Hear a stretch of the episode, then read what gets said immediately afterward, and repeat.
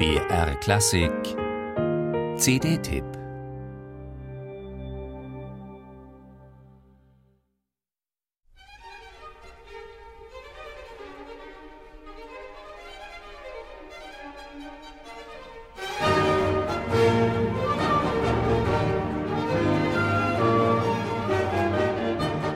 41 Symphonien hat Wolfgang Amadeus Mozart im Laufe seines Lebens geschrieben. Die letzten drei entstanden im Zeitraum von nur sechs Wochen im Jahr 1788. Eine ganz besondere Trias, die schon den Schriftsteller und Musikkritiker George Bernard Shaw urteilen ließ, Mozarts vollendetste Musik. Ihre Entstehung gibt Rätsel auf. Warum hat Mozart sie ohne Anlass und Auftrag hintereinander durchkomponiert und dabei gleiche Motive in allen drei Symphonien verwendet? Sah er es als ein großes Werk? Seit langem schon faszinieren auch den Dirigenten Nikolaus Harnoncourt die inneren Zusammenhänge der drei Symphonien. Als er einmal die mittlere, die G-Moll-Symphonie in Wien dirigierte, stellte er dem Anfang des ersten Satzes den Schluss der vorausgehenden S-Dur-Symphonie voran, um den Übergang zu verdeutlichen. Es war spannend und überzeugend für die Zuhörer, berichtet Hanoncourt, der die Symphonien Nummer 39 bis 41 als Instrumentaloratorium begreift und sie nun auch so aufführt. So geht auch in seiner neuen CD-Einspielung der Finalsatz der S-Dur-Symphonie direkt in den ersten Satz der G-Moll-Symphonie über, als wäre es der fünfte Satz von Mozarts symphonischem Oratorium.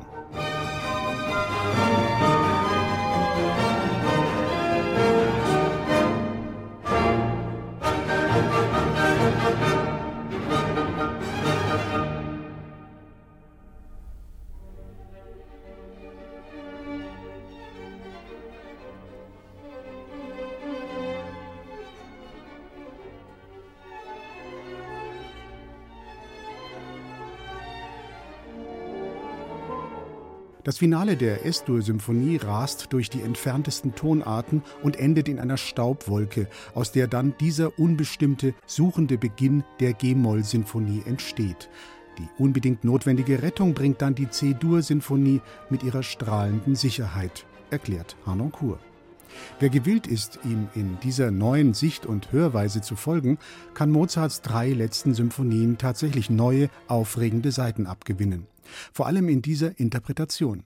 Harnoncourt und der Concentus Musicus Wien präsentieren ein energiegeladenes, aufwühlendes Drama, ein Oratorium ohne Worte, in dem existenzielle Fragen verhandelt werden. Das ist furios und immer wieder schroff und heftig und wird die Gemeinde der Mozart-Fans sicher polarisieren. Denn hier wird kein geglättetes Mozart-Bild gepflegt, hier wird Bekanntes aufgesprengt, werden Abgründe aufgezeigt. Das alles in betörender Klangästhetik.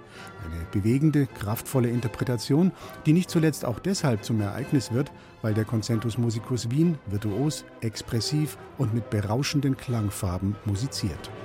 Musik